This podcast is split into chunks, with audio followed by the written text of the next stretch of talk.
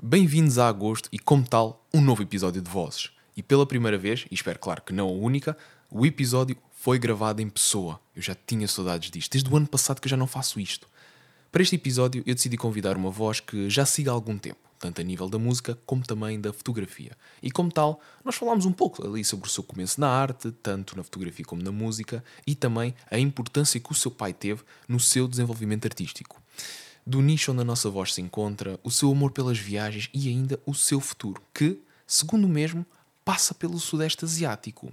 Esta voz tem uma presença muito forte e uma história que está constantemente a ser desenvolvida e é capaz de agarrar qualquer um. Foi uma honra ter conversado com ele e ainda partilhar o episódio com vocês. Eu espero que gostem do episódio.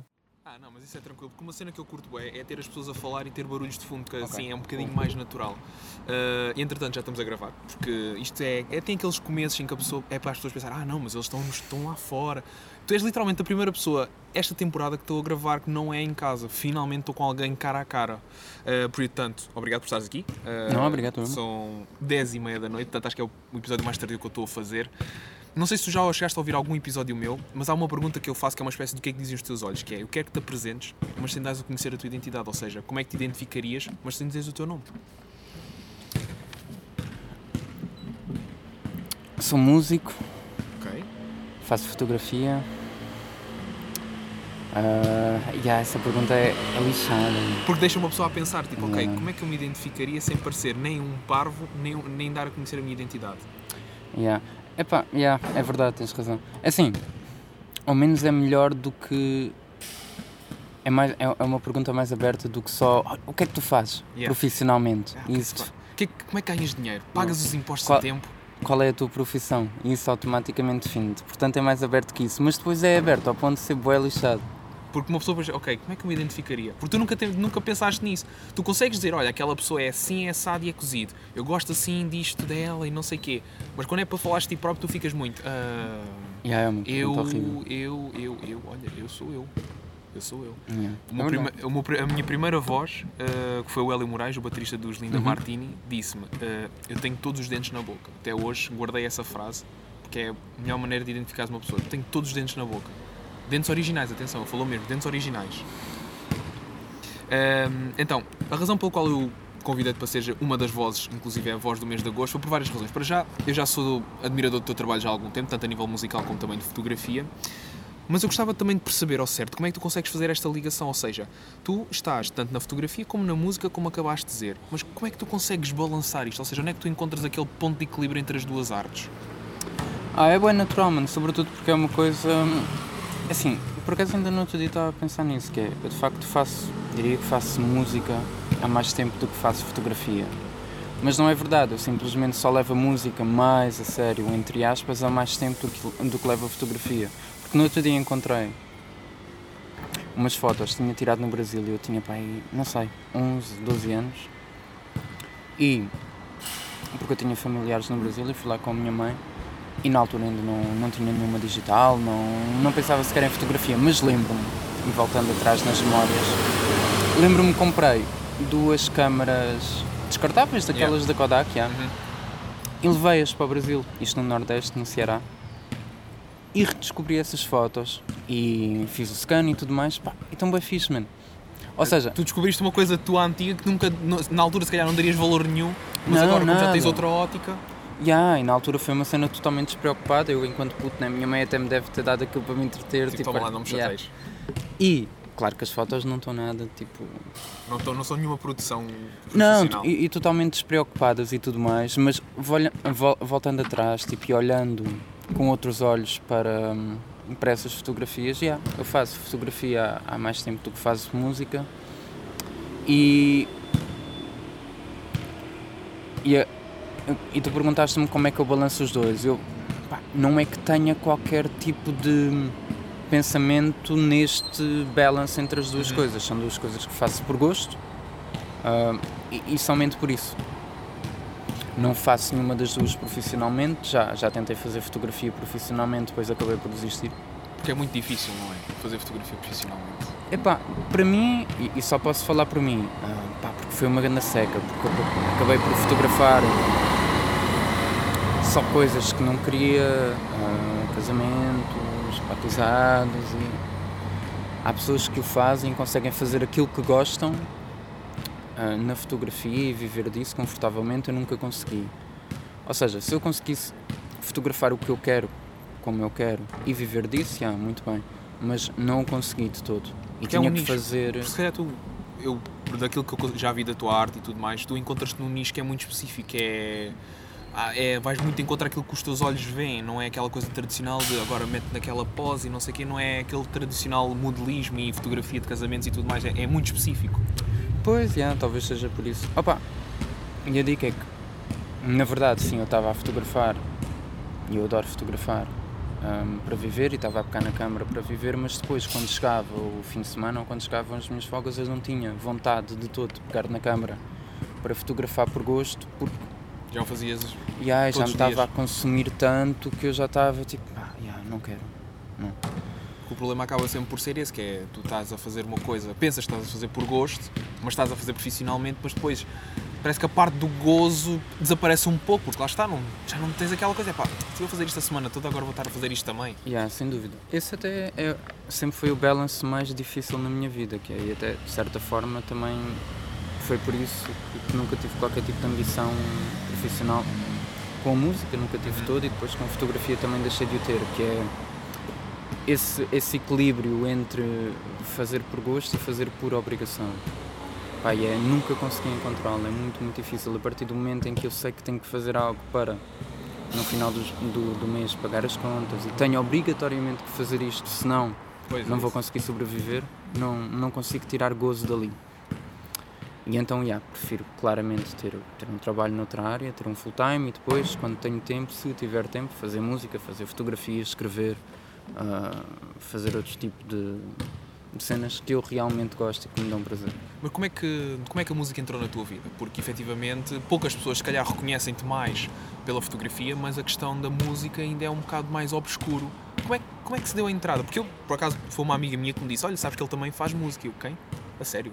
Quando fui ouvir o- os teus singles, eu fiquei tipo: Ok, eu não estava à espera disto. Como é que, como é que se deu esta entrada, digamos? Isso é uma cena bem engraçada também, porque de facto há, há- eu não sei se há mais, eu acho que até há mais pessoas a conhecerem-me pela música do que pela, pela fotografia. Eu acho é que são pessoas diferentes, sabes? Uhum. Ou seja, há um tipo de pessoas que me conhece, ou há um grupo de pessoas que me conhece pela fotografia, porque me encontrou no Instagram ou something. E existe um outro grupo de pessoas que, que me ouviu e que depois, mais tarde, descobre: ah, yeah, olha, ele também faz Yeah. fotografia, fiz. Hum, pronto, como eu estava a dizer, o, o- o gosto pela música surgiu mais cedo, porque sempre estive lá, porque hum, cresci rodeado de música e cresci rodeado de rap, sobretudo. Ah, no meu bairro ouvia-se bem rap e sempre senti uma afinidade muito grande pelo, pelo estilo musical, pela letra. Eu já escrevia antes, sempre escrevi poemas, porque sim, e encontrava muito, muitos pontos em comum entre, entre rap, entre as canções que eu ouvia e entre as coisas que eu escrevia. E veio muito daí. Depois eu tentar transformar as coisas que eu já escrevia em música. Dar uma roupagem diferente aos poemas que eu escrevia. E isto começou, ou seja, eu gosto pela música. Vem desde que me lembro, claramente, mas o início de. Ou seja, comecei a gravar, digamos, aos 14 anos, por aí.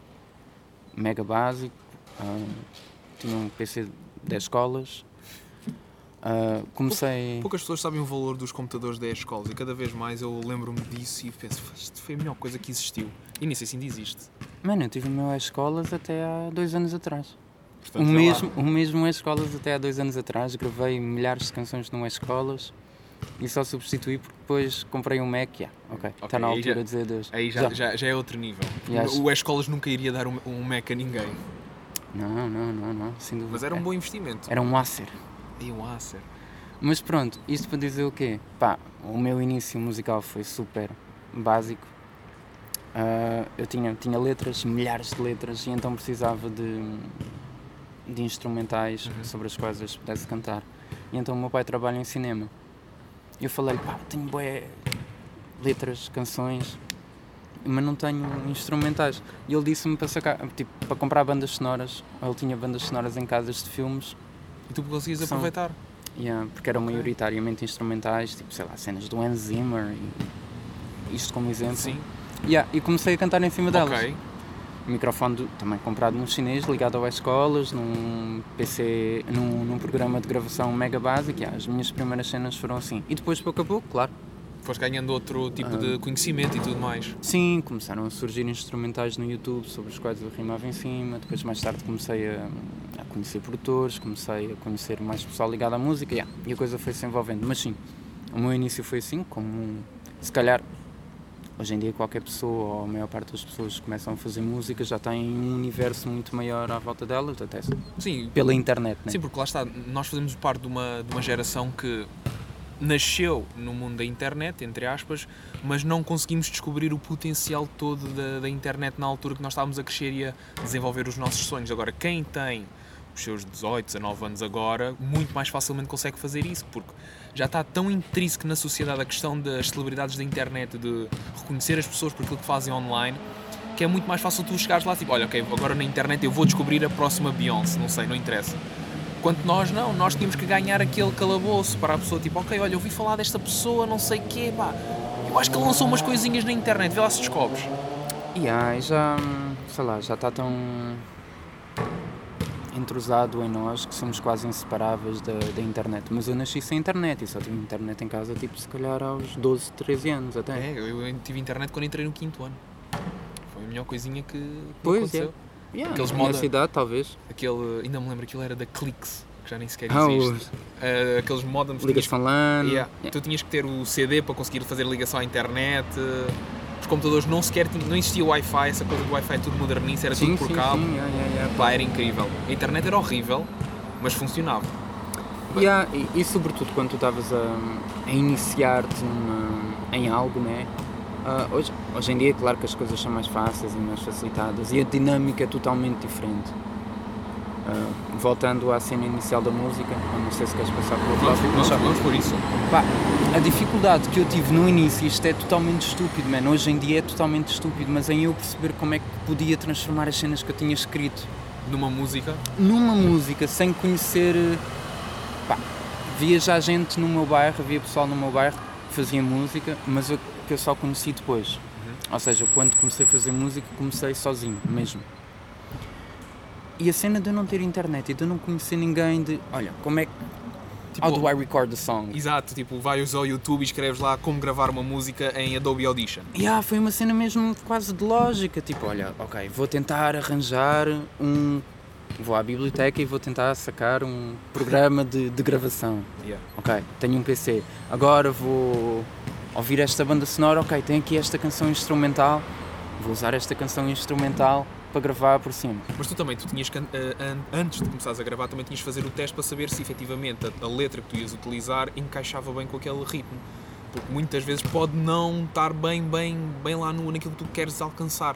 Yeah, esse foi outro grande drama do, do meu início, que é, de facto, as bandas sonoras não têm, por norma, os BPMs que uma canção rap, Norma. entre aspas, tem. Tradicional Então, yeah, eu encontrar cenas onde eu conseguisse encaixar aquilo que eu estava a fazer, porque eu não, eu não sei cantar, eu sei rimar, Já é meio caminho andado. houve, era de uma dificuldade incrível. Mas, yeah, foi, foi assim. Mas mesmo assim, mesmo com essas dificuldades todas, procuraste sempre avançar. Ou seja, não foi a questão de pá, não sei cantar, mas sei rimar, não te abalou. Tipo, simplesmente pensaste, ok, ah, não custa nada, estás só a fazer uma coisa que gostas. ah. Mas, Yeah, yeah, yeah. E a questão da escrita, porque muitas pessoas pensam que ser música é só cantar, mas muitas vezes a questão da escrita vai muito mais além do que possam imaginar. O que para ti Sim, sim, escrever sim. é uma fuga.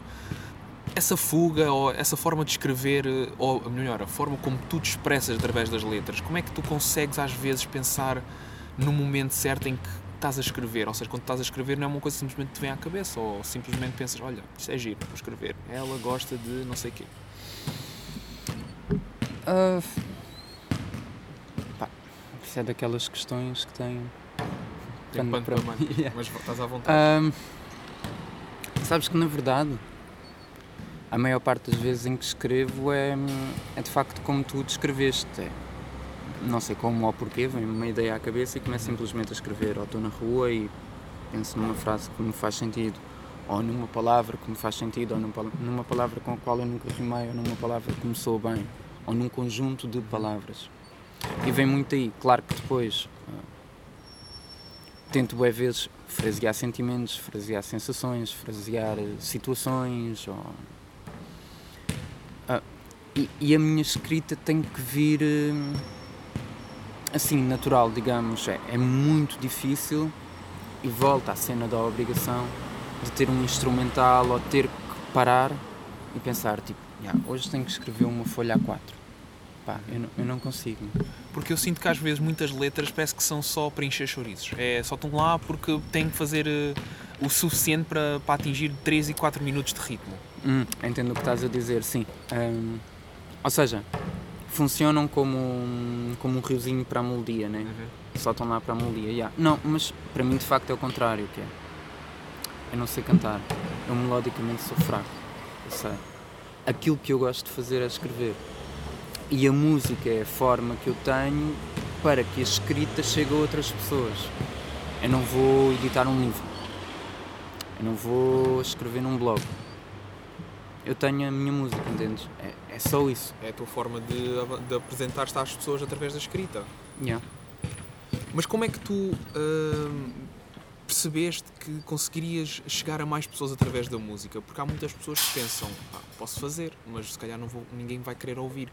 Mas uhum. efetivamente tu até consegues chegar a um certo número de pessoas. E tu estávamos a falar há pouco no início. Tu estavas a dizer isto é muito específico. Há pessoas que te conhecem pela música, enquanto há outros que te conhecem pela fotografia. Uhum. Mas para chegares às pessoas que te conhecem pela música, tu tens que tens de tocar naquele ponto certo que muitas vezes tu pensas, ok, não sei se eles vão gostar disso, mas depois de repente as pessoas, as pessoas começam-te a dizer: Olha, meu, chegaste mesmo àquele ponto que eu queria, parece que estavas a pensar naquilo que eu estava a pensar. Já uma vez disseram isso, do género tipo: Olha, aquilo que tu escreveste, pá, era uma sensação que eu estava a sentir já há algum tempo. Ah, sim, sim, sim. Não, isso é bem gratificante, já, claro. Tu, tu sabes que chegas e tocas, hum, tocas nas pessoas. E acho que isso também acontece-me, acontece-me uh, porque, como tu estás a dizer, eu escrevo muito sobre coisas específicas, tento ser uh, mais do que genérico com, com a minha escrita, tento que a escrita não seja só, como tu estás a dizer, um veículo para o ritmo, para a melodia, e tento de facto falar uma verdade minha, uma realidade minha nas canções, e acho que sim, eventualmente, inevitavelmente, acabará por tocar alguém. Agora, em relação ao número das pessoas que, em que toco, digamos, pá, é é muito indiferente um, e ao mesmo tempo sinto também que é muito aleatório, porque é algo que eu não controlo. Uh, sei lá, tive canções que, se, que, já chegaram a um grupo considerável de pessoas, com muitos plays e com muitos views e não sei o quê. Tenho canções, se calhar, que lanço e que chegam a mil pessoas, duas mil pessoas, ou menos até. Uhum. Uh, Pá, não sei, acho que tem muito a ver com. Tem muito pouco a ver com o artista, acho, hoje em dia. Claro que se for um artista já de renome, claro que sim, qualquer coisa que eu lance terá sempre muitos ouvidos. Mas hoje em dia já, já tem muito a ver com, com outras questões, sobretudo com redes sociais, ao YouTube, ou a tua música chegar às playlists de, de Spotify e das Apple Music e tudo mais. Agora, eu felizmente sei que tenho, mais uma vez, como tu disseste, um, um pequeno nicho de pessoas que gostam daquilo que eu faço e que me ouve. E sou bué grato por isso. Mas é também, como nós estávamos a dizer, é um nicho, não, não é grande. É, um nicho. é muito específico. Yeah.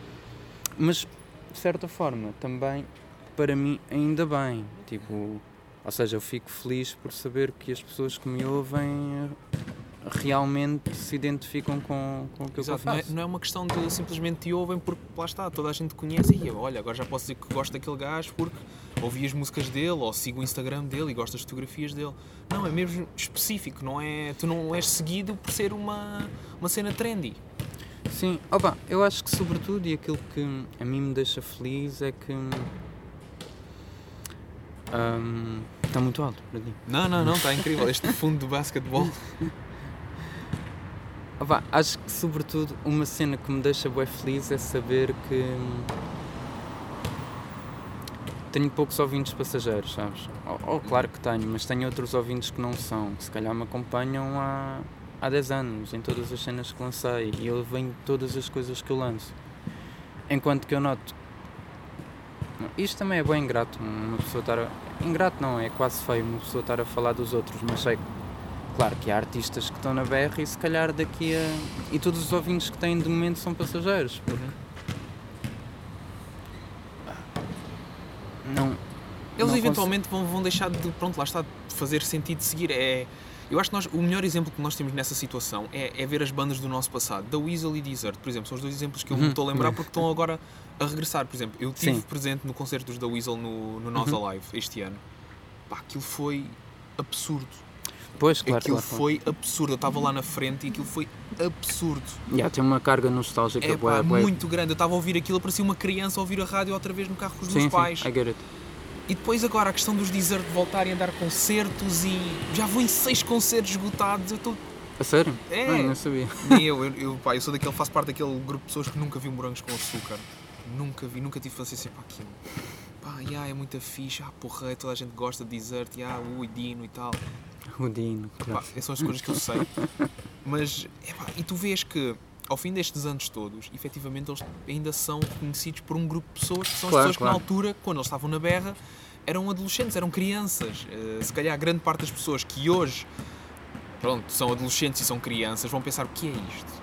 Yeah, e sobretudo tocou nas pessoas ao ponto de tu hoje em dia, quando és mais velho, pagares um concerto, pagares para, para ver um concerto de porque há bué artistas que, que, eu, que eu me fartei de ouvir na, na minha pré-adolescência, ou na minha infância, ou na minha adolescência, mas que se hoje em dia tivessem um comeback, eu não pagaria para, para vê-los ao vivo. Uhum. Agora, claro que há os desertos da Weasel, esse esses grupos tocaram mesmo e tocaram-te nem numa altura em que tu eras super permeável. Tu, quando, tu naquela idade és bué permeável a, às canções, à música, tudo toca bué, és bué sentimental, és É. bué... Estás Estás-te a, estás-te a conhecer também? eh, Yeah, yeah, aquela yeah, tal yeah. questão, não sabes o que é que tu és, o que é que vai ser o teu futuro, então está tudo à tua mercê, basicamente. Yeah, mas para mim é, é super normal que os The Weasel voltem e esgotem concertos, tal como os Ornatos Violeta o fizeram, por exemplo. Nesse ano eu fui quatro vezes aos Orna ver Ornatos Violeta, Por é exemplo, das yeah. minhas bandas favoritas. Yeah, yeah, yeah. E, e como Ornatos Violeta, por exemplo, das nossas bandas favoritas, certamente Desert também o será para muita gente e essas Sem pessoas dúvida. agora escutaram esses tais seis concertos. Da Pá, mesma yeah. maneira que agora que se calhar muitas pessoas vão, vão pedir o regresso da. Eram, quem é que eram mais bandas do, dos morangos? Era as Just Girls e os E nos For, For Taste? Taste. Acho que eram só essas três, aquelas bandas que realmente Maybe. nasceram das novelas. Talvez, talvez. É o mais certo agora também. Lembro-me dos Desert e do, dos Fortaste. yeah. Epá, eu lembro-me lembro dos Desert, porque pronto, era aquela famosa música Para mim tanto me faz. É a única que eu sei, Clássico. é a única letra que eu sei. Mas também, lá está, há coisas que se calhar não faz sentido voltarem. Por exemplo, eh, eu não estou a ver a Floribela voltar. Hum, olha, um- é uma boa, é um bom paralelismo. Ou Não seja, sei, é uma boa questão. não porque Sim, é será que será que enche- encheria um, um, um, uma- um pavilhão atlântico. Mas a cena é que eu acho que também há aqui uma outra questão bem interessante, que é as faixas etárias acho que não eram as mesmas. Ou seja, Não, da a- Weasel tocou uma, Sim, sim. um grande espectro etário, é, Sim. claramente, né? Ahm, Desert era Lá está, aquela era dica aquilo- de adolescentes, adolescente, pré-adolescentes, mas Floribela, pelo que me lembro, foi É. Floribela que disseste, Sim, né? sim, sim, sim. era mesmo uma dica de miudinhos. Sim. E então tu não tens aquela. Aquela coisa de voltar a ouvir isso da Yeah, mesma maneira. Aquela empatia, ou seja, não te tocou naquela fase da vida em que tu és mesmo permeável às emoções, em que olhas Exato. para trás com nostalgia. Bem, é que eu olhando para trás, ou seja, enquanto miudinho mesmo, pá, eu não me lembro mesmo das bandas que eu ouvia. Se calhar ouvia Limp Bizkit e Lin- Linkin Park. Linkin Park, olha, isso era uma banda que eu gostava de ver ao vivo, não vou mentir. Yeah, mas essas até são aquelas que tipo um gajo... Ainda se conseguiram manter eh, ao longo do tempo. Yeah, mas de certeza que também tive, enquanto puto, hum, uma Floribela que ouvia e curtia bué. A dica que eu nem me lembro, estás a ver? Sim, sim, sim, sim. E se calhar as pessoas que ouviam, os miúdos que ouviam Floribela nessa altura e que agora devem ter 20 anos, tipo, se calhar estão-se a cagar para, para Sim. a Floribela. Mas acho que ela própria também não. Logo assim que acabou a novela, ela não quis mais continuar com isso. Eu lembro-me que ela até proibiu as pessoas de referenciarem ela como Floribela. Foi, É, uma dica, acho, que não ela, acho que ela não queria mesmo manter aquela ideia de Floribela. Acabou, acabou. Pois, olha, É assim, eu não a julgo. Entretanto, a vida dela também foi só altos e baixos, coitada. Ela é bem simpática, por acaso. É? Não, não, não, não sei por fofa. acaso. Não, não- nunca tive o prazer de, de conhecer a Luciana. Por acaso há, há celebridades que eu gostava de conhecer. Uma delas era o Carlão. Gostava mesmo de conhecer o Carlão. É. Gost- Não sei porque eu olho para ele, ele parece mesmo aquele gajo que era capaz de pagar-te uma imperial só para estar a falar contigo. Yeah, I get it. É assim, hum, eu gostei muito o Carlão, ou seja, o Pac-Man, né? Sim. Ah, foi das figuras que marcou na música nacional, claramente. Mas hoje em dia não, não ouço Carlão, né? Como é normal. Hum, mas é, parece um gajo super porreiro também. Qual é que foi a celebridade que tu conheceste que, e que tu ficaste tipo, porra, sim senhora, melhor do que eu estava à espera? Ei, bem, grande questão. Estás a vir com dicas. Ah, É porque há sempre aquela ideia de nunca conheces os teus ídolos que pode correr mal. epá, yeah. Eu conheci o Manel Cruz um dia, pá, juro. Foi? O Não- gajo mais porreiro desta vida. A sério? Grande Juro-te, dica. juro-te, nunca, meu. nunca conheci, Pá, nunca conheci o Manel. Pá, o Manel foi só incrível. O gajo a falar comigo como se conhecesse há anos, eu estava tipo. tipo, estava em choque com aquilo que estava a acontecer naquele momento. Yeah, mano, eu adoro Manel Cruz e adoro todos os projetos dele. Nunca o conheci. Pá, o Manel Cruz, por acaso, é uma cena, tanto a nível sol como com os Ornatos e com o Foz Foz Bandido, é tudo. Uhum. Yeah, yeah. Pá, eu- Pluto, muito bom. Pluto é muito bom. Porque lá está, o Manel não é só os Ornatos, é também muitas outras Não, coisas. é um gajo bem eclético, com milhares de projetos. E já E para não falar que ele também é artista, ou seja, ele também Sim, sim, desenha sim, e tudo. pinta, yeah. E todos os projetos são, São pá, são, interessantes. são, são muito bons e sobretudo ornatos, né? Ornatos marcou mesmo a minha vida. pá, Sim, uma isso é, isso, acho que isso marcou também a minha e muitas pessoas. Sim, sim. Porque é aquela dica, né? Aquela altura em que tu, como, voltando atrás, em que estás super permeável à música, às palavras, às emoções. E depois é Bah, e o Manel como. tocava mesmo. E depois não é só isso, é as letras dos ornatos, eh, aquela tal questão de um beijo equivale a mil. eh, Yeah. Pá, quando tu começas a. Porque tu agora estás a ouvir ornatos, tu ouves ornatos e tu pensas, ia, grande música e não sei o quê, a batida e tal. Mas tu quando começas a ler outra vez as letras, porque uma coisa é ouvir a letra na altura, não tens grande percepção da vida, o mundo é uma coisa completamente eh, obscura para ti. Agora, voltares a ouvir eh, ornatos e leres a letra com calma, tu ficas tipo, porra, isto é mais do que se diga. Mesma coisa que tu agora voltares a ver desenhos animados. Há muita coisa subentendida que na altura passava Claro, ao claro, lado. claro, claro. Sim, sim. Não, e o, o Manel escreve muito, muito bem. É, é um gajo mesmo exímio na escrita. É, isso E é exímio, sobretudo, a escrever sobre as cenas que, pelo menos a mim, né? Mas eu acho que é uma cena comum. Tipo, a minha namorada diz-me a mesma cena. A minha namorada até gosta mais de Ornatos e de Manel do que eu. Mesmo mega, mega fã, banda da vida dela. Também é das minhas, mas yeah, eu, eu noto que ela tem uma, uma, uma ligação ainda maior que eu. Yeah, e o Manel tem mesmo. Vai, tem um toque para escrever sobre as cenas importantes, pelo menos para mim, da vida, mano. É flawless mesmo. É o exímio. gajo, nota-se mesmo claramente, lá está, é a tal questão. Ele escreve da mesma maneira que tu escreves, que é, são coisas da vida, as coisas que acontecem, que merecem ser escritas, que, se- que tu te lembres, não é simplesmente encher uma folha A4 para de repente, olha, está aqui a minha música, veja lá o que é que se não aceita isto. comparação, mas já. Quem me dera um dia ter a caneta do Manel, mas sim. Ah, se calhar é, vai- comprou ali uma papelaria qualquer, não sei. Já, o gajo é muito bom, muito bom mesmo. Como é que tu sentes que a arte em Portugal consegue ser eh, identificada? Porque lá está, estamos aqui a falar sobre vários artistas musicais, falámos sobre fotografia, mas muitas vezes a questão da arte em Portugal é uma questão que, muito aberta, que deixa pano para mangas também. Como é que tu consegues ver ou identificar a arte em Portugal neste momento? Uh, tens que desenvolver mais a questão. Porque lá está, enquanto artista, como é que tu consegues Sim. ver a arte? Como é que a arte para ti é vista aqui em Portugal? Porque lá está, todos os dias, todos os anos existem novos artistas, Uhum. novas formas de fazer arte e tudo mais, mas na ótica de quem está do outro lado, de quem também faz arte, como é que Uhum. consegues ver esta evolução constante do- dos gostos, de- dos designs, tudo? Oh, epá. Eu acho que está sempre igual, na verdade. Acho que nós olhamos sempre com. temos sempre uma ótica um bocado. Ou eu, pelo menos, tenho uma ótica sempre um bocado pessimista sobre, sobre as cenas. E acho sempre que. Ah não, de antes era melhor, de antes era. Já te tornaste um velho do Restelo. Mas é isso que eu ia dizer, mano, que é, o meu cota diz exatamente as mesmas coisas, a minha mãe também, a minha avó também. Epá, acho que nós temos que aceitar hum, as cenas com toda a naturalidade possível e ver que tudo tem o seu rumo, né? E as coisas mudam, e as coisas desenvolvem-se, os gostos mudam, a maneira como a arte é apresentada às pessoas muda, a internet mudou tudo.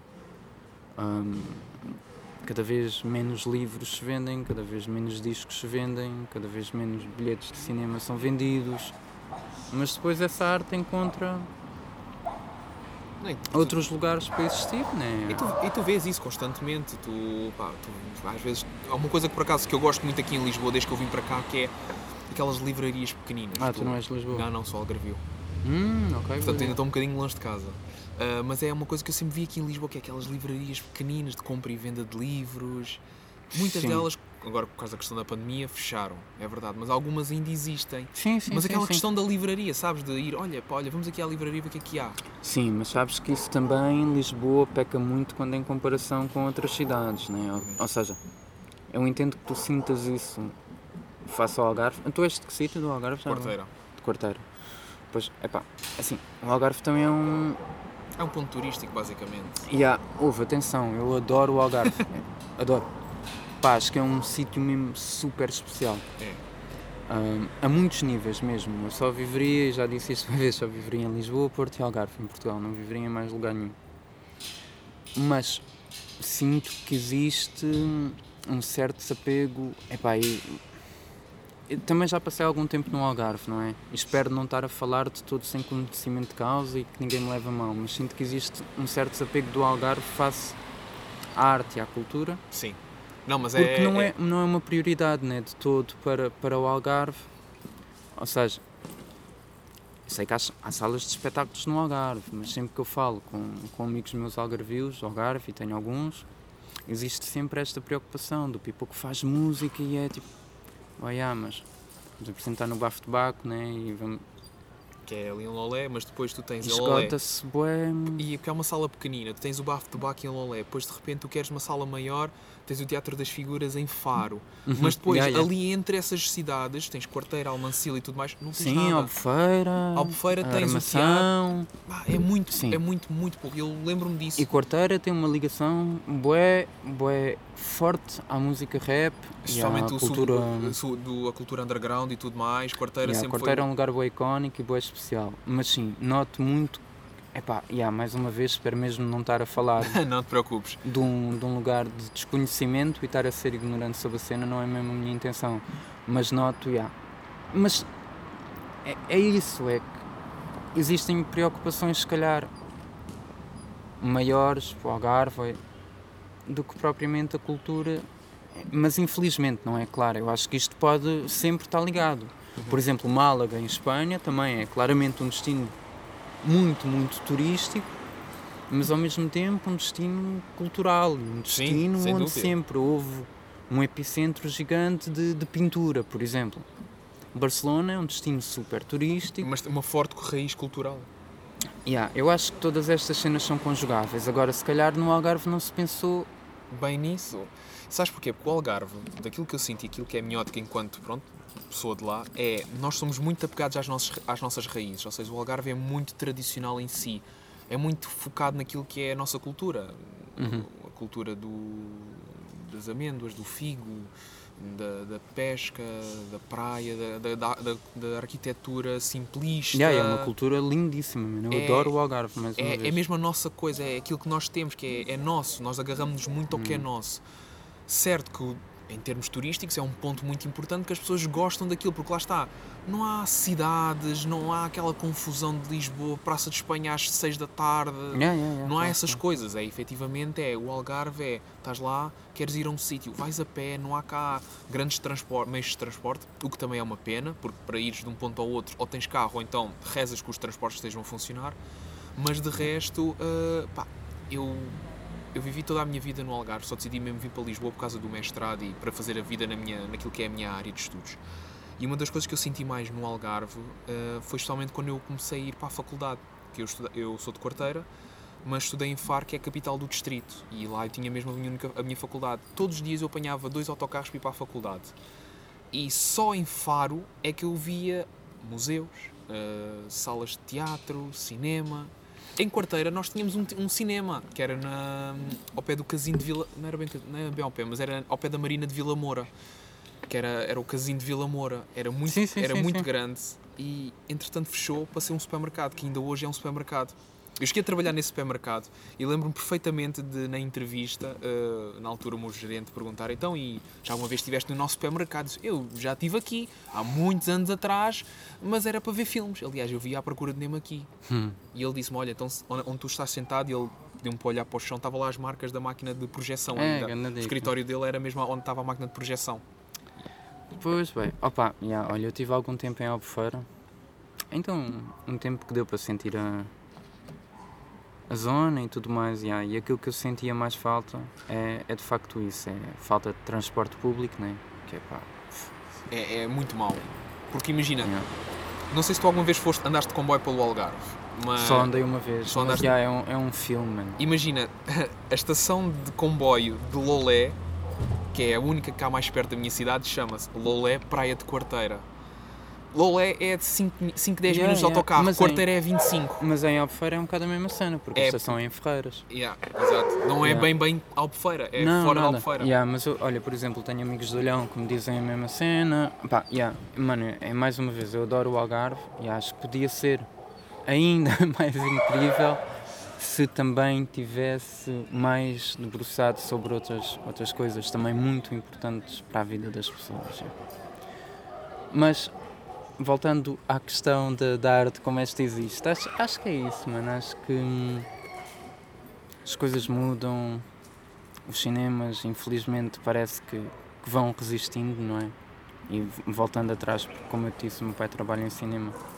Ele próprio sente isso, não? Se calhar a mudança. Sim, sim, muito, por exemplo, mesmo cá em Lisboa. Olha, e depois também me desviei do tópico, que é esta cena de Lisboa sim tem cultura, é verdade, mas peca muito face a outras capitais Sim. e a outras cidades europeias, sobretudo. Mas, pá, antes, para o meu pai era normalíssimo ir ao cinema a qualquer hora do dia e não haver a necessidade de ires a um centro comercial ou a um shopping para ir ao cinema. Bem, que hoje em dia é, Sim. é Que- raríssimo. Tens o Nimas, E tens o Ideal, tens o Ideal, tinhas o Monumental. tinhas o Monumental, onde o meu pai, o meu pai tinha uma ligação muito, muito grande ao Eu Monumental. cheguei Eu- algumas vezes ao Monumental eu- e juro-te, foi o melhor cinema que eu fui em Lisboa. Aliás, eu arranjei um póster A1 na altura que eles davam logo à Sim, entrada daqueles gigantes. é, da- claro. do filme Florida Project, que é um filme Sim, incrível. incrível. Passado em E- Orlando, yeah, sei bem, Com claro sim. William Dafoe e Uhum. tudo. Sim, sim, e sim. eu ainda tenho esse póster lá em casa. Foi o cinema mais bonito Olha, que eu, fui. eu cresci no Monumental mesmo, ia, sei lá, três vezes por semana, quatro vezes por semana ao Monumental. Ia também, porque eles eram todos do mesmo grupo, era o, e ainda é, Sim. o grupo Medeia. Sim. Tem, tinha o Nimas também, passava muito, muito tempo no Nimas. Havia o Londres também, que era um cinema incrível na Avenida de Roma. Uhum. Pronto. E hoje em dia, o meu pai, e eu próprio o posso dizer, né? Tens o Ideal, Uhum. tens o Nimas, que tem as, as sessões especiais, não? E tens o Cinema Alvalade, que é Sim. da Cinema City, acho eu. Sim. E assim que eu me lembro Fora de de cabeça... comerciais não tens muito mais. Yeah, man, e a obrigação, por exemplo, eu não sou um gajo que adora centros comerciais todos, de, de todo.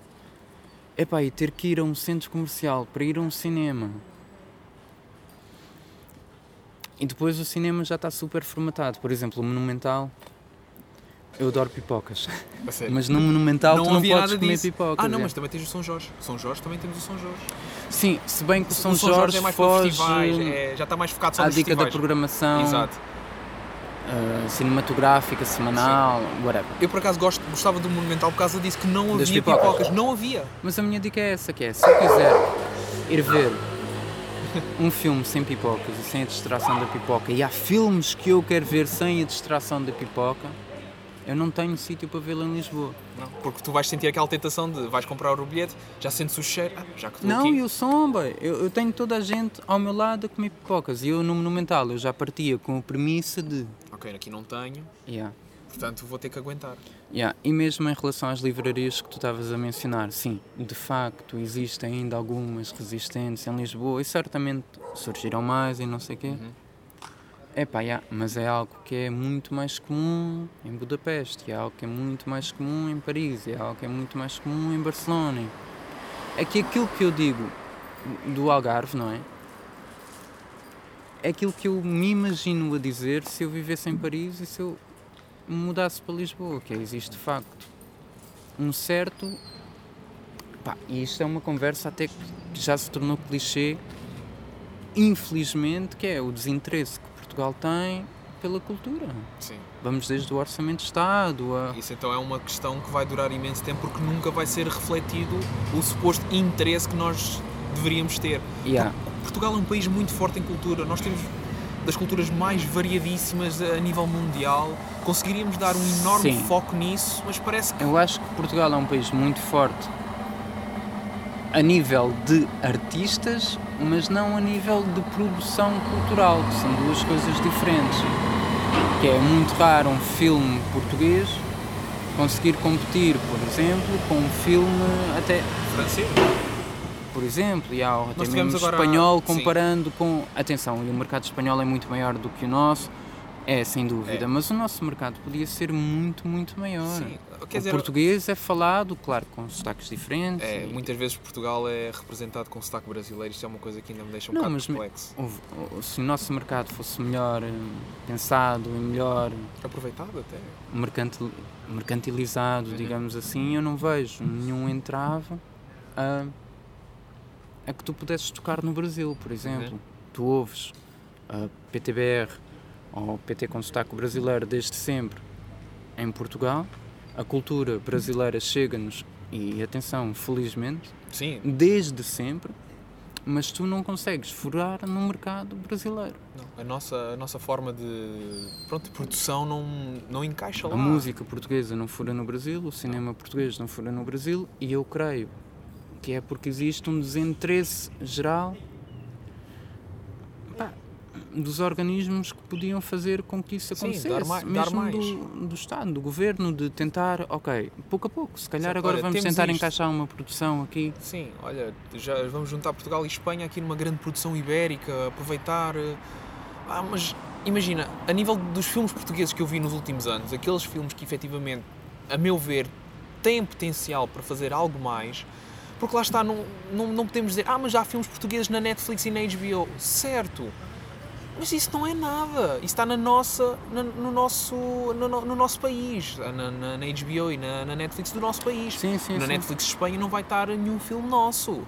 Yeah. E é um problema muito grande que é, tu tens os filmes, por exemplo, Variações, para mim, dos melhores biopics que eu já vi nos últimos anos. Muito bem é bom feitos. A Herdade também, com o Uhum. Albano Jerónimo. E eh, foi o Soldado de Milhões. Soldado de Milhões, pá, eu adorei aquele filme. Pá, são filmes que, a meu ver, têm mesmo potencial para efetivamente estarem lá fora, mas Não, mas o, que eu te queria dizer com isto é que de facto eu não creio que, que seja um entrave linguístico, porque não é. Porque o Cidade de Deus foi visto por milhões e milhões de pessoas. E a Anitta toca em todo o mundo e enche todas as salas onde toca. E o seu Jorge toca em todo o mundo e enche todas as salas onde toca. E milhares e milhares de exemplos brasileiros disto. E se calhar até tenho mais exemplos angolanos também. E nós não temos esta dimensão a nível de. nem é de qualidade, porque eu não creio que seja uma questão de qualidade, mas sim de produção. Não temos este investimento que, que os outros têm. E não conseguimos furar. E tens exemplos, claro, já tiveste exemplos de portugueses à volta do mundo. Desde os Madre Deus, aos Buracos São Sistema, agora um amigo meu que é o Oli também está a tocar em todo lado. Sim, mas nunca, parece-me, mais uma vez, espero também não estar a falar de um lugar de ignorância, e se tiver peço desculpa, mas nunca numa dimensão de uma Anitta ou sei lá, de tantos outros artistas brasileiros que conseguem tocar e furar e tornar-se realmente internacionais e o mesmo com o cinema brasileiro, com séries brasileiras, nós nunca conseguimos globalizar-nos assim. Tu há pouco estavas a falar na questão de se houvesse cidades no- em Portugal que tu moravas era Porto, Lisboa e Algarve. Mas eu sei que tu agora vais, eh, vais abandonar Portugal Uhum. e vais eh, começar uma aventura no estrangeiro. Estás ansioso por essa, por essa aventura? Estou, estou. Epá, estou sobretudo porque era uma cena que eu já tinha planeado há dois anos e depois por causa do Covid adiámos por, por dois anos porque estava tudo. Era uma logística absurda, man. E em certos sítios ainda continua a ser. Ah, mas sim, as coisas estão um pouco mais fáceis. Hum, e finalmente é, é possível hum, viajar mais livremente e sem estar preocupado com testes e com. Uh, claro que os certificados ainda são uma obrigação e claro faz sentido que façam, mas pá, quarentenas e tens que Aqueles passar- períodos de 5 É, dias quando chegas a um país e tudo mais. cinco, por exemplo, em Hong Kong são 20, 20 dias. na Tailândia eram 15, oh, epá, yeah. toda uma logística impossível, mas felizmente a maior parte dos países já, já deixaram um bocado este paradigma e acho que de facto a China continua totalmente fechada, o Japão continua fechado com, Algumas restrições. sim, com algumas restrições, mas acho que agora felizmente o paradigma mudou e são os países que têm este tipo de restrições que são a exceção e não a norma. E ainda bem que finalmente parece que as coisas estão, estão a abrir e a normalizar. Isto agora vai ser aqui uma, uma viagem longa de quanto tempo? Um, dois anos? Hum, o nosso, a nossa ideia é, é ser um mínimo. A minha namorada tem, tem, tem um trabalho totalmente remoto Se facilita também um pouco. Sim, muito. E então conseguimos, ou espero que consigamos ter hum, um sustento suficiente de hum, fora de Portugal. Ah, sobretudo para os sítios para onde vamos, onde o custo de vida é mais, mais barato do que em Lisboa. Sempre Yeah. faz toda a diferença. Faz toda a Porque muitas diferença. vezes, e eu dou sempre este exemplo que é o exemplo de Bali, é caríssimo ir para lá, a viagem é caríssima, mas aquilo que tu gastas lá em comida, estadia e tudo mais é absurdamente barato. Sim, atenção que Bali, ah, eu entendo o que estás a dizer. Bali até é daqueles em que tens vários patamares e consegues ter desde uma vida barata. Ah, Aliás, a Indonésia no geral, não só Bali. Consegues o mesmo em Jakarta e em Java e tudo mais. Consegues ter uma vida super barata se assim o quiseres, mas consegues ter o high-end de tudo. Consegues ir a restaurantes caríssimos e ir às lojas, mais Bangkok a mesma coisa e tudo mais. Mas sim, epá, as zonas para onde nós vamos e onde planeamos ir, sim, será, nós vamos para o Sudeste Asiático, vamos passar por, um- por Moçambique primeiro, porque a minha mãe vive lá, Ahm, e já não vou a Moçambique há mais de 10 anos, e então lá vamos passar um tempinho lá, e depois vamos para o Sudeste Asiático também, pá, é uma região mesmo que eu adoro, adoro a Ásia no geral, sobretudo o Extremo Oriente. Então, já, estou super entusiasmado. Vai ser daquelas viagens que vai dar pano para mangas também, não só para músicas futuras, mas se calhar também um livro de memórias. Yeah, sabes que o- um dos meus objetivos era esse, ainda não sei bem qual o formato físico da cena, ou o médium da cena até, mas fazer uma espécie de livro de fotografia com poemas, com recortes, brindes que eu trouxesse, com música. Pá, vamos ver, é uma ideia, ainda não tenho. Já pensaste em fazer um filme em Super 8? Em Super 8, foda-se, mano, a película 35mm já está tão cara que queres mandar para o Super 8. Há um sítio aqui em Lisboa que ainda vende película de Super 8. Não, eu sei, eu consigo encontrar. Mas era, uma- Ah. era um formato interessante de explorar. Era, era, era, era, era, claro que sim. Epá, mas sabes que eu eu estou a tentar cada vez mais também filmar certas cenas, mas sabes que eu sempre tive a minha panca mesmo é é pela imagem estática, é pela fotografia, não é pelo filme. Tudo o que me imagino a fazer, ou é com é, é muito, se for filme é com muito, muito pouco movimento, ou então é estático. Eu estou a tentar um bocado quebrar esse meu mindset e yeah, tentar filmar cada vez mais e editar cada vez mais. Mas foi algo que eu durante muito, muito tempo evitei. E sempre que imaginava uma imagem, imaginava a estática, fotografia. Mas yeah, adorava fazer algo com Super 8, claro. Olha, muito obrigado por esta conversa. Não, obrigado eu. Espero mesmo bem que essa viagem dure bastante tempo, porque efetivamente é sempre bom uma pessoa viajar e lá está a explorar sítios novos e tudo mais. E olha, eh, boa sorte para o futuro. Obrigado, mano. Olha, e obrigado pelo convite mais Obrigado uma vez. eu. Obrigado por terem estado aqui para mais um episódio. Este episódio ele está disponível em todas as plataformas de podcast que vos aquece o coração e por isso podem sempre ouvir quando quiserem e, claro, partilhar com os outros. Eu aproveito também para deixar aquele pequeno apelo de irem às redes sociais do podcast e seguirem. Eu até que ficaria muito contente com isso. Até ao próximo episódio, pessoal.